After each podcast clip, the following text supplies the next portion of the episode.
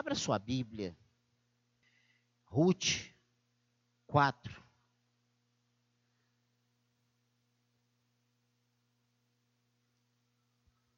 Eu não vou ler.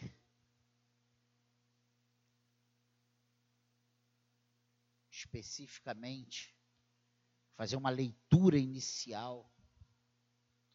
Mas eu, nós vamos. Obrigado.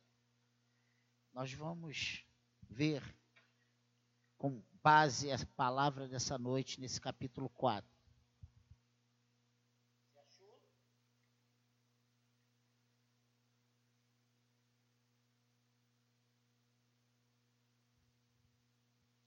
Eu já falei muito sobre Ruth nesse ano de 2019. Eu já falei sobre Ruth ao longo desses 17 anos de ministério.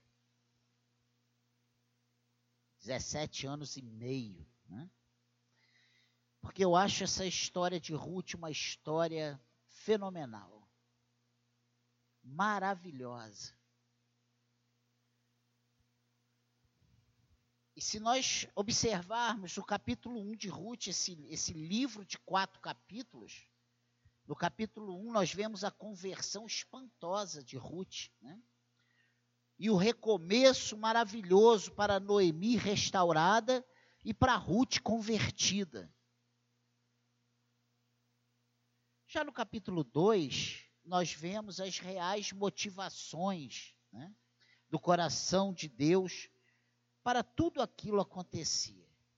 É muito interessante como nós vemos, passo a passo, parece que não quebra-cabeça, Deus pegando pedacinho com pedacinho na vida dessas, desses personagens aqui do livro de Ruth, dessas pessoas envolvidas aqui no livro de Ruth, e trabalhando, e trabalhando, e trabalhando. Nós vemos Deus realmente no controle de tudo. Nós vemos Deus soberano, operando a sua vontade, preparando o terreno para coisas tremendas que eles não imaginavam. Hoje nós sabemos o que Deus estava preparando, qual era o, o retalho que Deus estava costurando ali na sua soberania nessa, nesse livro de Ruth. Mas eles não sabiam como muitas vezes Deus está trabalhando as nossas vidas, nos preparando para coisas grandes que nós não sabemos E aí o detalhe é: como nós temos, nos comportamos diante das situações que passamos? Porque se você observar Ruth e Orfa, nós vamos ver que as duas tiveram as mesmas oportunidades. As duas noras de Noemi poderiam ter tomado a mesma direção, mas uma volta para o seu povo pagão uma volta para seu povo idólatra, uma não quis mais saber, chorou, se despediu e foi embora, e a outra não, a outra negou a sua descendência, negou as suas origens e se colocou para Noemi: Olha, o teu Deus é o meu Deus, o teu povo é o meu povo, e nada vai me afastar de ti a não ser a morte.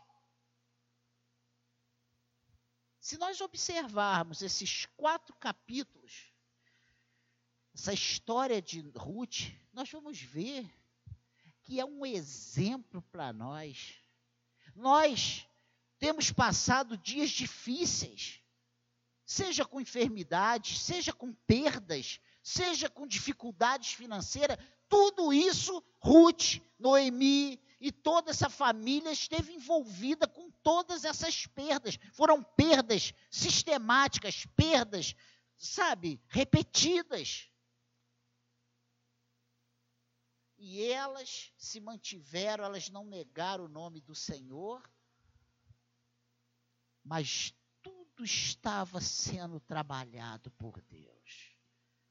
E aí nós podemos trazer isso como aprendizado para nós Porque hoje ainda Deus está no controle de tudo e a nossa vida está nas mãos do Senhor, a nossa história está nas mãos do Senhor e Ele sabe exatamente como vai ser daqui a 10 anos, coisa que eu não sei e você não sabe. Mas vai depender o final da nossa história de nós? Não, é dele. Mas nós também temos a nossa parte. E eu não estou dizendo que ele vai fazer ou não fazer, independente da nossa posição. Mas se somos servos do Senhor, precisamos nos conduzir como servos do Senhor. Porque se Ruth volta para a terra dela, ah, mas Deus não ia permitir. Eu creio que não. Eu creio que a decisão que veio no coração dela foi porque Deus tinha esse plano e Deus colocou essa vontade no coração dela. A minha pergunta é: e você? Que é chamado. E você que está numa posição de, se, de, de fazer a obra de Deus, como você tem se colocado? Nós ouvimos hoje pela manhã que todos nós somos sacerdotes. Nós temos como servos do Senhor nos posicionado como sacerdote. Isso aí são só, isso é só um parênteses, um desvio da, da, da introdução. Amém? Capítulo 2, eu já falei, nós vemos as motivações reais do coração de Deus para tudo aquilo acontecer. Foi Deus conduzindo Ruth como um forte para Israel, para o meio do povo de Noemi. Nós vemos no capítulo 3 que Ruth ela é induzida né, ao relacionamento né, com Boaz ali, as orientações de Noemi, como ela dando instruções, olha, você vai se banhar, você vai colocar seu vestido, você vai passar o óleo na cabeça, ó, você vai lá, você vai deitar nos pés dele, você vai pedir que ele te cubra com a, colcha dele lá. E, olha, ela, ela deu todas as orientações. Mas esse relacionamento não foi abusivo, não ultrapassou os marcos, os limites do certo, eles souberam respeitar um ao outro, foi baseado em fé e obediência. Ele simplesmente afirma querer o compromisso com Ruth, mas que iria fazer nos padrões que eram estabelecidos por Deus para o povo de Israel. E chegamos ao capítulo 4. E nesse capítulo 3, só uma coisa interessante. Eu fico pensando se fôssemos nós. Numa noite escura, uma mulher limpinha, de banho tomado, toda perfumada, deitada aos nossos pés e falando assim: Olha, joga o teu lençol para cima de mim aqui, que você é o meu resgatador. Hein?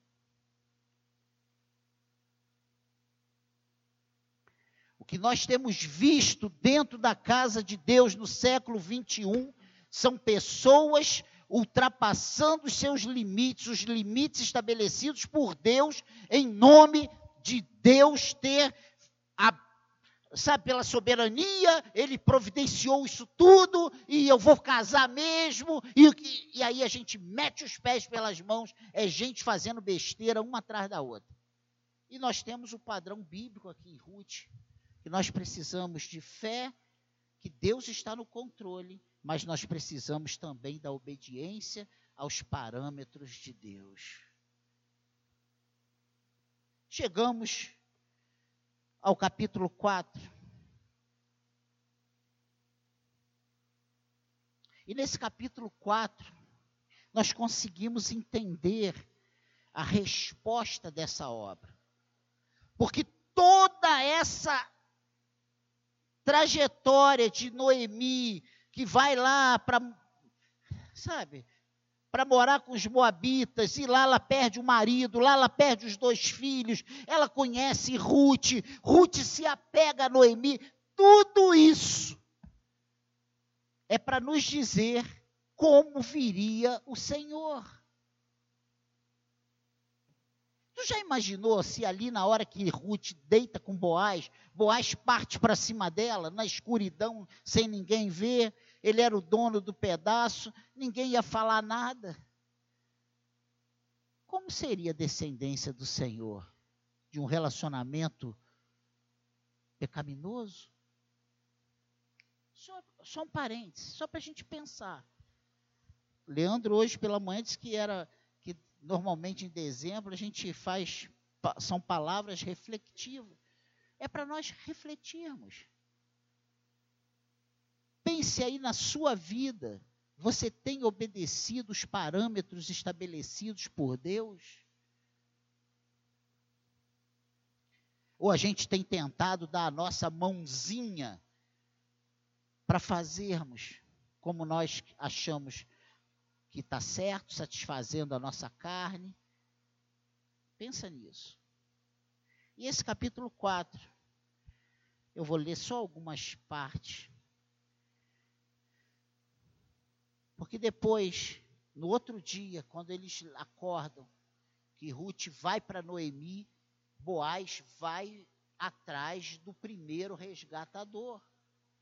E ele foi, diz aqui o versículo 1, que Boaz foi até o portão da cidade, porque era no portão da cidade que as coisas eram determinadas a serem resolvidas. Era como se fosse o tribunal. Eles iam à porta da cidade e ele foi até por, o portão da cidade. Sentou-se ali, e eis que o resgatador de que Boaz havia falado ia passando. Então ele o chamou. Ô fulano, chegue até aqui e sente-se. Ele foi e se sentou. Então Boaz chamou dez homens dos anciãos da cidade e disse: Sentem-se aqui. Ou seja, Boaz ele arma o conselho, dez testemunhas, mais o primeiro resgatador e mais ele o interessado em saber como ficaria esse desfecho. E eles se, se sentaram. Boaz disse ao resgatador, Noemi, que voltou da terra dos Moabitas, pôs à venda aquele pedaço de terra que foi do nosso parente Elimeleque então resolvi informá-lo disso e dizer a você: compre essas terras na presença dos que estão sentados aqui e na presença dos anciãos do povo. Se você quer resgatá-las, faça isso. Se não, diga para que eu, eu saiba.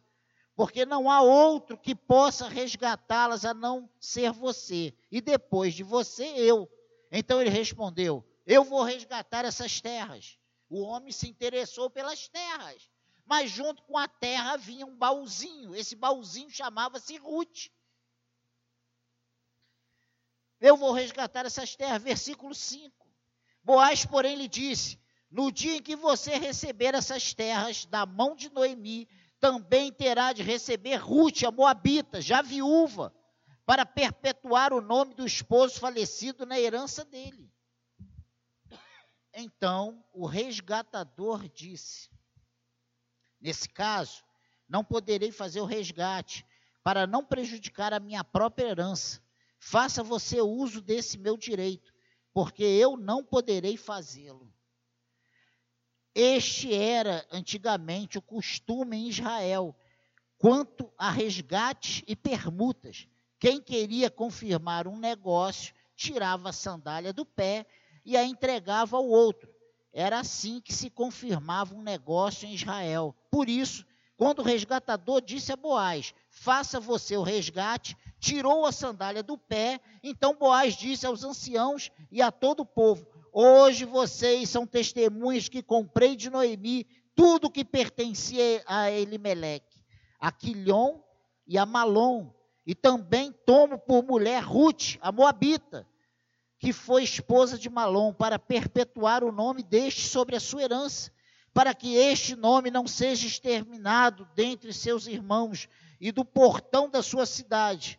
Hoje vocês são testemunhas disso. Todo o povo que estava no portão e os anciãos disseram: Somos testemunhas. E disse e disseram a Boaz: Que o Senhor faça esta mulher que está entrando na sua família, como fez a Raquel e Lia, que edificaram a casa de Israel, e que você, Boaz, seja um homem poderoso em Efrata, e que o seu nome se torne famoso em Belém, que com os filhos que o Senhor lhe der dessa jovem, a sua casa seja como a de Pérez, o filho que Tamar deu a Judá.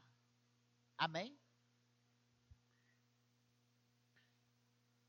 E é nesse capítulo 4, no, nesse todo o capítulo 4 eu li só uma parte, ainda faltaram alguns versículos. É que nós entendemos como viria o Senhor. Ele viria de fé e obediência. E eu já falei sobre esse pano de fundo que eu coloquei aqui, né? Nós poderíamos intitular essa mensagem como sobre o capítulo 4 de Ruth, de o casamento perfeito, ou como achar seu par ideal, e falar sobre família. Podemos dizer que o livro de Ruth tem dois grandes propósitos. Um macro propósito é entender como nos viria o Salvador ou como ele nasceria, e o micro propósito entender as relações familiares da aliança. Nós nos basearemos na macro, no macro propósito. Nós vamos observar hoje como viria ou viria ou como virá o Senhor, né? Nós terminamos esse capítulo 13 com um problema, esse capítulo 3 com um problema que será resolvido no final. E havia um outro resgatador, e eu já falei sobre isso, e avançamos, vamos avançar. E vocês, nós lemos aqui no capítulo 4 como foi resolvida essa questão.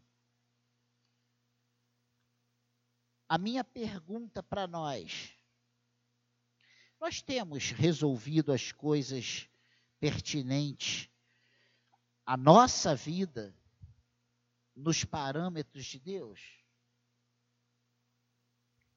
Nós temos nos preocupado com o que Deus pensa a respeito das nossas decisões?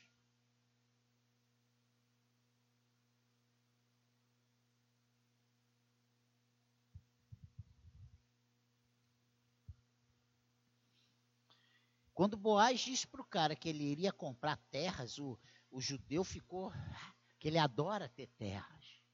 Mas quando disse que junto das terras ele iria ter que dar o nome de Quilhon e de Malon, né? De, não, aqui no caso quem era?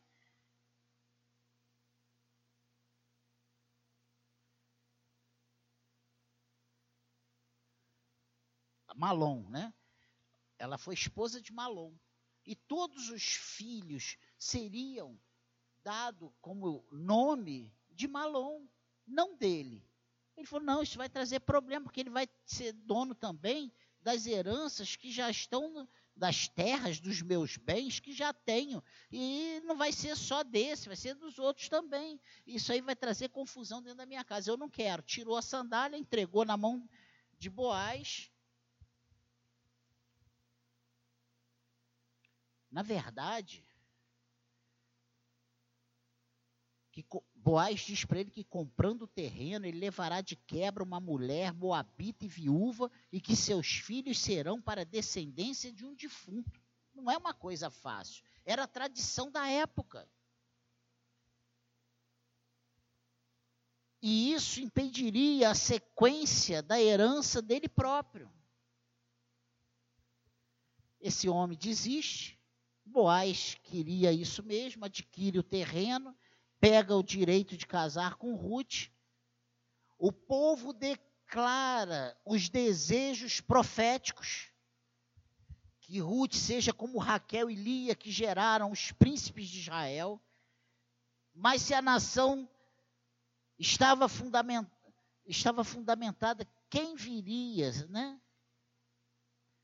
A não ser Jesus, o príncipe do novo Israel, que viria da geração de Ruth. E nós vemos isso depois. Ruth foi o quê? Bisavó de Davi. Ele está falando aqui, né? Você vê que os, os anciãos falam sobre Boaz, né? E abençoa Boaz e diz que Ruth for, ela fosse tão bem sucedida como Raquel e Lia. e falaram, porque essas mulheres foram mulheres virtuosas dentro de Israel, dentro do povo de Israel, entre as mulheres de Israel. Só que o que Deus tinha planejado para sair dessa, desse, desse casamento de Ruth e Boaz era Jesus, era Davi. Meu Deus, olha que coisa. Quantas vezes nós estamos num sofrimento tremendo, achando que não vai dar em nada, e o que Deus tem preparado é coisa muito maior do que os nossos olhos, nossa mente, nosso coração já imaginou. Às vezes a gente acha que essa desgraça que está nos porque foi uma desgraça. A mulher, em 10 anos, ela perde o marido, ela perde os dois filhos, ela se vê desamparada, ela se vê sem eira nem beira. Pensa nisso. E aí Deus providencia que um homem rico se interessa por ela, tudo acontece de acordo com o planejado por Deus. E ela se torna bisavó de Davi. Entra para a história uma moabita, uma mulher, um povo, Moab era um, foi um povo que Deus deu ordem para que fosse exterminado. Lá por Josué. Pensa nisso. E esses anciãos, depois que Boaz diz que vai casar com ela, que vai comprar as terras, que vai dar herança para Malom, né? É, perpetuar o nome de Malom. Eles dizem que Boaz, eles profetizam que Boaz tenha valor e boa fama em Belém e Efrata. Lugares associados a Davi, o maior rei de Israel, ainda por nascer de Boaz e. Olha que coisa tremenda. Como nada na mão de Deus é por acaso, Ele está no controle de tudo, Ele vai, sabe?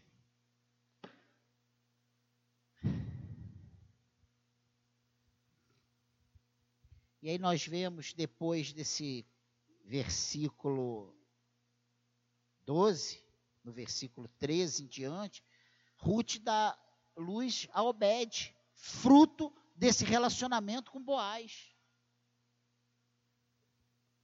Esse menino nasce, o seu nome foi Obed, que significa servo, curiosamente dado pelas vizinhas em homenagem a Noemi. Noemi se torna pega esse, essa criança para criar como avó, volta a alegria, volta a esperança, volta, sabe, a perspectiva de vida.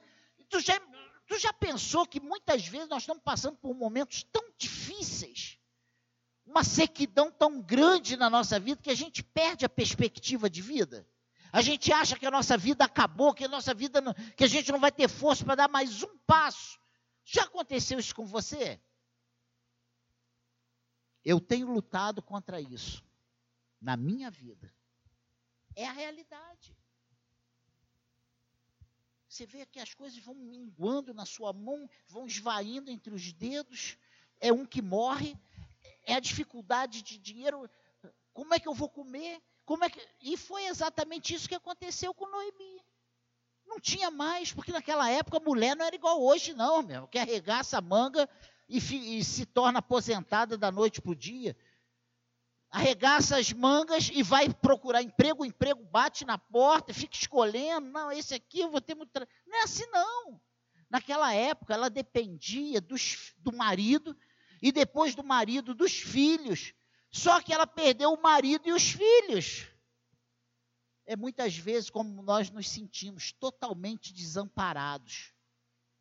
Vê se a gente às vezes não se sente assim. Seja na área financeira, seja na, nas nossas emoções, nos nossos sentimentos, lá dentro da nossa alma, nós com a, é eu comigo mesmo, é você com você mesmo. Você olha para dentro de você e você não vê forças nem para puxar o ar para continuar respirando. Vê se você muitas vezes não está passando por essa situação. Sabe que nós precisamos? De um renovo de Deus.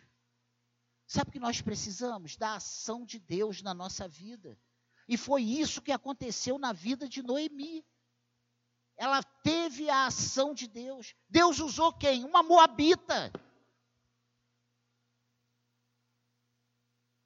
Às vezes Deus usa as coisas mais improváveis para que a vontade dele se cumpra em nossas vidas.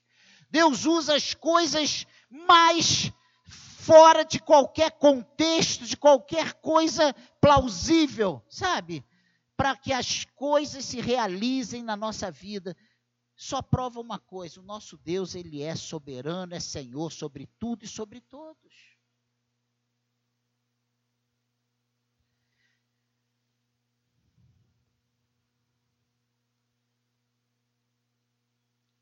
Segundo ou seguindo o costume, Noemi adota o menino, cria como se fosse seu filho, né? Em lugar de Malom, seu filho falecido, e de fraco a servo, a mudança na sorte da vida de Noemi, na ascendência de Davi e Jesus. Cuidado para não sermos trocados por um servo verdadeiro. Caso sejamos fracos. Pense nisso. E nesses versículos finais, que vão do 18 até o 20, diz aqui, ó, essas são as gerações de Pérez. Pérez gerou Esron, Esron gerou Rão, Rão gerou Aminadab, Aminadab gerou Nazon, Nazon gerou Salmão, Salmão gerou Boaz, Boaz gerou Obed, Obed gerou Jessé e Jessé gerou Davi. Olha aí.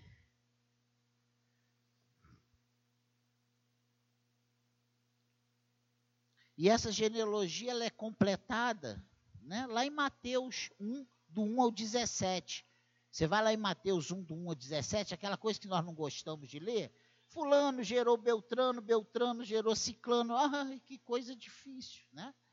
Mas ali você vai ver que de Davi a Jesus, olha só.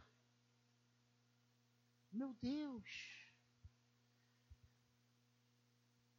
Nós temos tantas coisas que eu poderia falar, mas por exemplo, como os atores, né, um homem, o que há de tão especial nesse homem? Porque Noemi o escolheu para incentivar Ruth.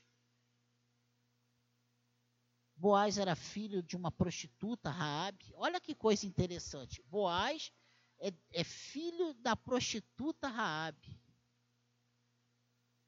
Peraí, mas o povo de Deus não era um povo tão seleto? Deus não tinha dado ordens específicas para eles não se misturarem. Pense nisso. Raabe, né? Que foi regenerada por Deus. Uma estrangeira que ajudou os espias, vocês lembram disso? Acolheu os espias. E os espias disseram: olha, quando nós viermos aqui para destruir essa cidade, Fique tranquila, só mantenha lá o pano vermelho lá na janela que você a tua casa, quem estiver dentro da tua casa vai ser preservado. E ela foi com esse com o povo de Israel, ela passou a viver com o povo de Israel.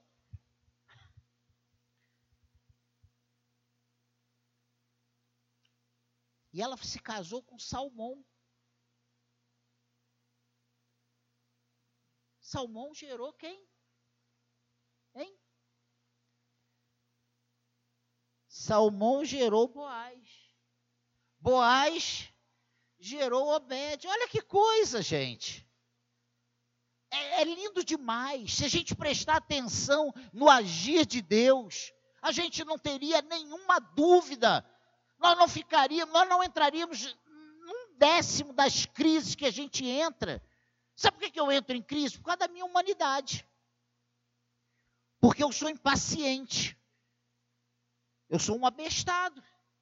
É a verdade.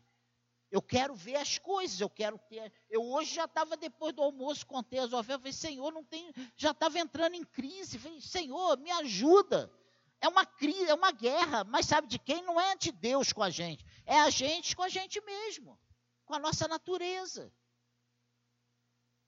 E uns têm mais dificuldade financeira, outros são emocionais, sentimentais, e aí você dá o nome da, da coisa que te aflige tremendamente. Em todas essas coisas, o Senhor está no controle de tudo. Em todas essas coisas, o Senhor cuida dos seus. Oh, meu Deus, meu Deus, que vontade de sair correndo aqui dentro. Porque isso é verdade. Deus cuida de tudo nos detalhes de cada coisa. Ele sabe exatamente como você está, ele sabe o que você precisa, ele sabe o que vai alegrar teu coração, ele sabe o que vai trazer a paz, ele sabe exatamente o que precisamos.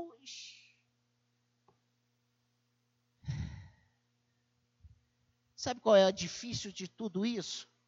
É a gente confiar nesse Deus. É a gente descansar nesse Deus. É a gente tomar a decisão que Ruth tomou. O teu Deus é o meu Deus e o teu povo é o meu povo. Mas hoje nós queremos um Deus, mas nós não nos submetemos a esse Deus e nós não queremos estar no meio do povo.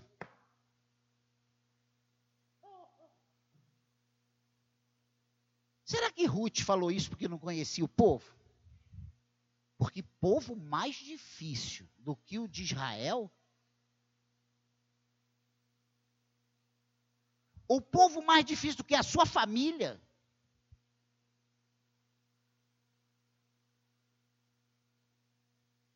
Nós queremos a perfeição.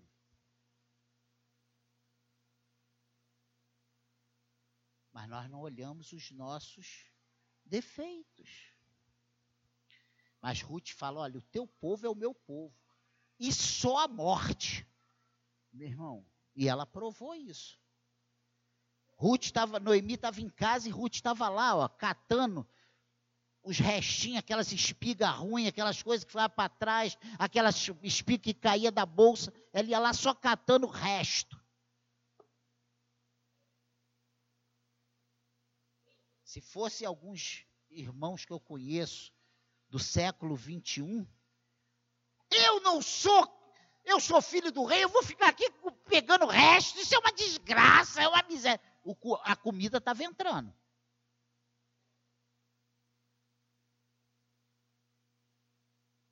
Hoje o crente tem vergonha de vender uma água mineral, tem vergonha de vender uma Coca-Cola no sinal, tem vergonha de vender uma bala, um bolo, mas reclama que não tem comida. Pensa nisso. Deus está no controle, gente. Eu estou só usando aqui para você entender que às vezes o suprimento de Deus vem de formas que a gente não, não imagina. Os momentos difíceis, eles são para serem vividos. E Paulo diz: Olha, eu aprendi a viver na fartura e na escassez. Eu aprendi a viver, sabe, nos momentos bons e nos momentos difíceis. Mas em todas essas coisas, ó, o nome do Senhor vai continuar sendo glorificado. É isso.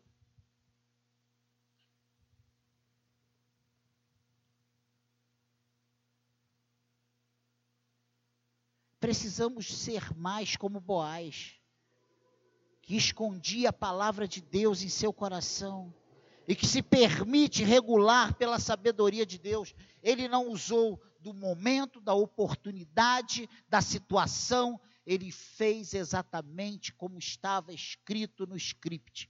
Ele fez exatamente como estava determinado na lei. Vamos lá no portão da cidade, vamos chamar o resgatador, vamos chamar as testemunhas, vou passar isso a pratos limpos.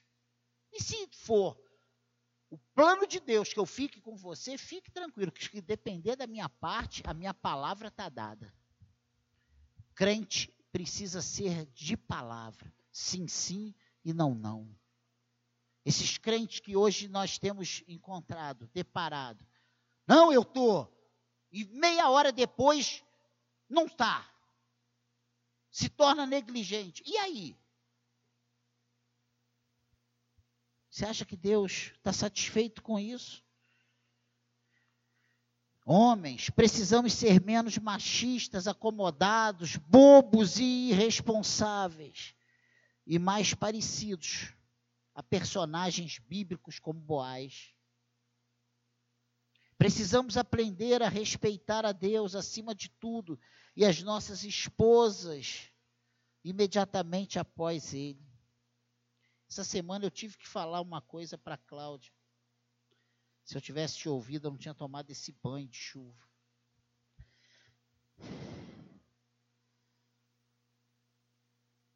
Ruth é o alvo prático da oração proferida por Noemi, lá em Ruth 1,8, na qual pede o favor de Deus.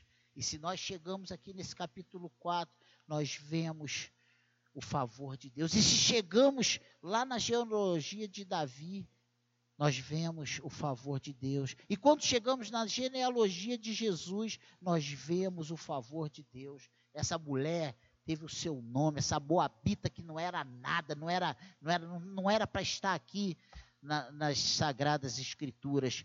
Ela é hoje lembrada e usada como exemplo, como nós estamos usando hoje, refletindo sobre as atitudes o comportamento, como Deus tratou a vida dessa mulher, como essa mulher foi importante para o povo de Israel.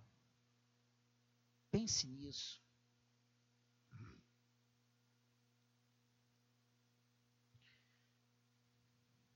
Nós podemos afirmar então que Deus cuida dos seus e nada irá interromper a bênção determinada por Deus a alguém que ele escolheu. Ruth é o protótipo da pessoa escolhida por Deus. É ou não é?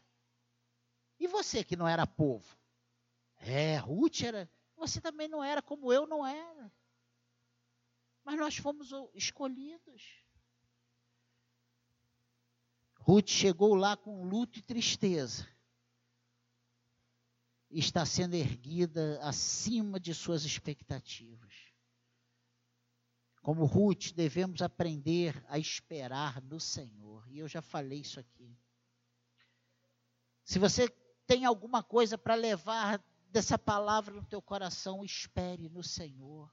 Aguarde no Senhor, confie no Senhor. Deposite a sua expectativa no Senhor.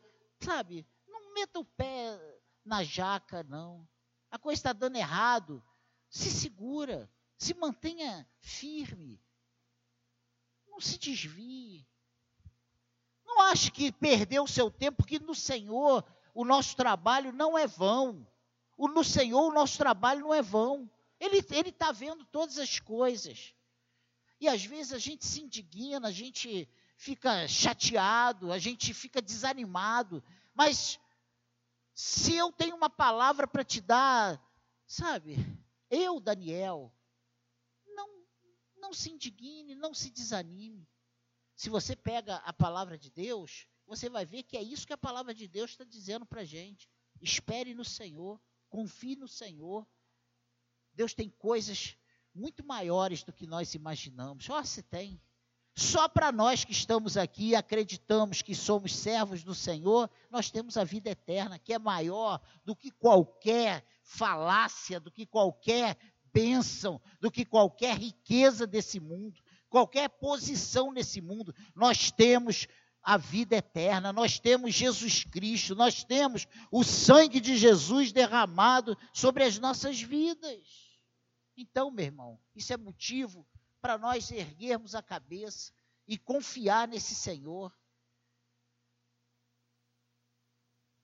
Espere em Deus.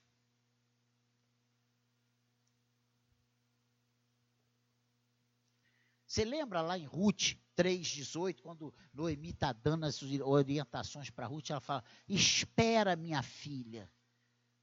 E ela obedece. Aguarde a providência do Senhor. Sabe como é que você vai ajudar em alguma coisa? Vivendo em santidade, segundo os preceitos de Deus. Mas a gente, na hora que a coisa aperta, a primeira coisa que a gente faz é abandonar a igreja, abandonar a Bíblia, abandonar a oração. Estou perdendo meu tempo, nada acontece, vou viver minha vida. Briga com todo mundo, não é assim que a gente reage? É, a maioria reage assim. Enquanto, na verdade, nós deveríamos nos apegar ainda mais ao Senhor. Vivendo, buscando uma santidade. Claro que a gente fala buscando, como. Se, isso aí é uma ação de Deus em nós. O que eu estou querendo dizer é que a gente não pode, sabe, virar as costas e dizer que não quer mais. É, não, muito pelo contrário, Senhor me ajuda, Senhor me dá força, Senhor, eu quero mais de ti.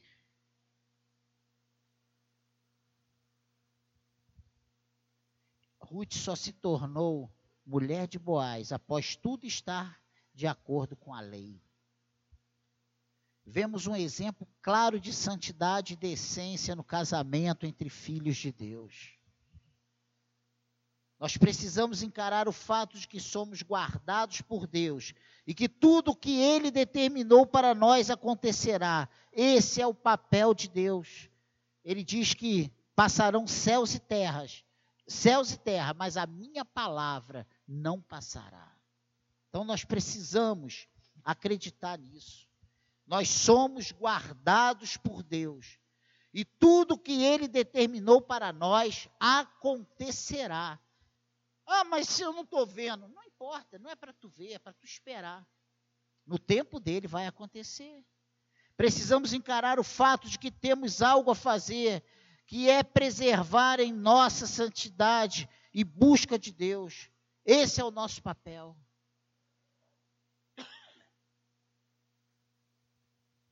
Como virá o Senhor? Dentro de uma relação estável, preparada por Deus e cuidada por gente fiel à sua lei. Foi assim que Jesus, a descendência, desenrolou. Ah, mas aí tinha Ruth, a Moabita tinha Raabe,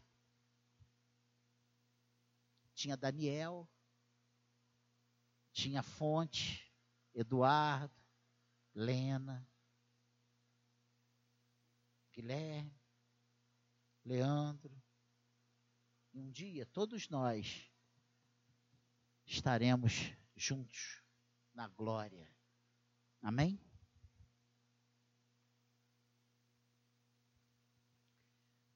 O Senhor veio de uma linhagem de gente arrependida e realmente convertida.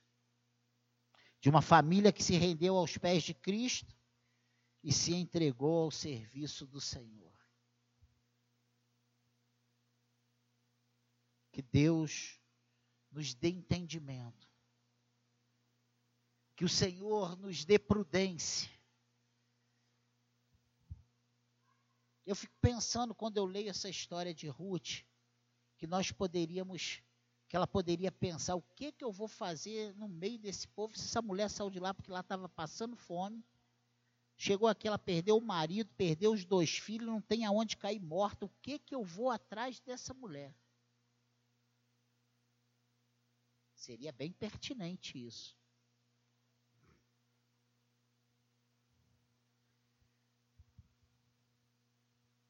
Como muitas vezes nós olhamos para a direita, para a esquerda, para frente e para trás e não vemos saída, não vemos perspectivas. Mas com Deus, Ele abre porta onde não tem porta. Ele, ele faz caminhos aonde não há caminhos. E Ele dá saída e direção. E a gente. É só é seguir o GPS do Senhor que a gente vai dar no lugar certinho que Ele preparou para nós. Amém, igreja? Não desanime, não tome as suas decisões precipitadas. Espere no Senhor, confie no Senhor, busque o Senhor, confie nesse Deus que é soberano e tem todas as coisas no seu controle. Amém? Que Deus te abençoe rica e abundantemente. Vamos ficar de pé. Pense nisso. É uma história linda demais.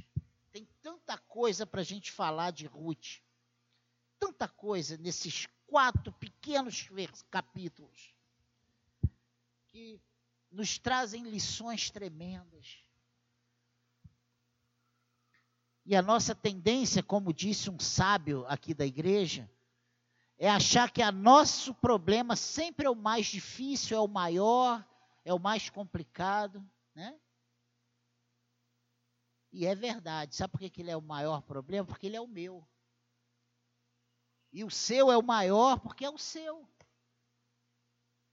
Porque quando eu vejo o seu, eu acho que é moleza.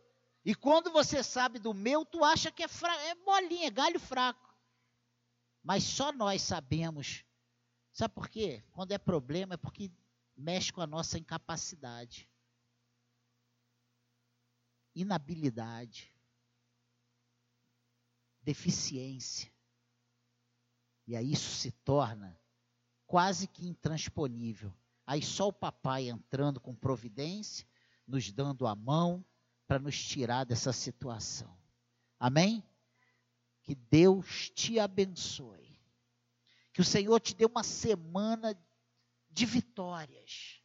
Que o Espírito Santo de Deus fale ao teu coração e que a paz de Cristo inunde o teu coração, que a alegria do Senhor, sabe, jogue fora a tristeza, o medo, o cansaço, o desânimo, que você seja ricamente abençoado pelo Senhor. Pai, nos ajude, nos ajude a tirarmos as lições necessárias dessa mulher virtuosa chamada Ruth, que nem do teu povo era, Senhor, mas que se converteu, se arrependeu e se posicionou e foi extremamente usada e honrada pelo Senhor. Nos ajude, Pai. Nos ajude a nos posicionarmos de maneira correta. Nos ajude a termos a postura que o Senhor espera de nós, teus filhos, lavados e remidos pelo teu sangue, Senhor. Ah, Pai querido, que não sejamos como aqueles mundanos que não te conhecem, mas que sejamos homens de palavra e da palavra que a nossa vida, nossas decisões sejam norteadas pela tua vontade, que é boa, perfeita e agradável. Bom é esperar o tempo do Senhor. Nos ajude, nos guarde e nos abençoe. Eu peço em nome de Jesus que ainda nesses poucos dias que nos restam em 2019, que o Senhor nos use, que o Senhor nos transforme, nos modele como o Senhor espera de nós. Que a tua boa mão esteja sobre as nossas vidas. Nos abençoe e seremos abençoados. E você que acredita na bênção do Senhor, diga amém.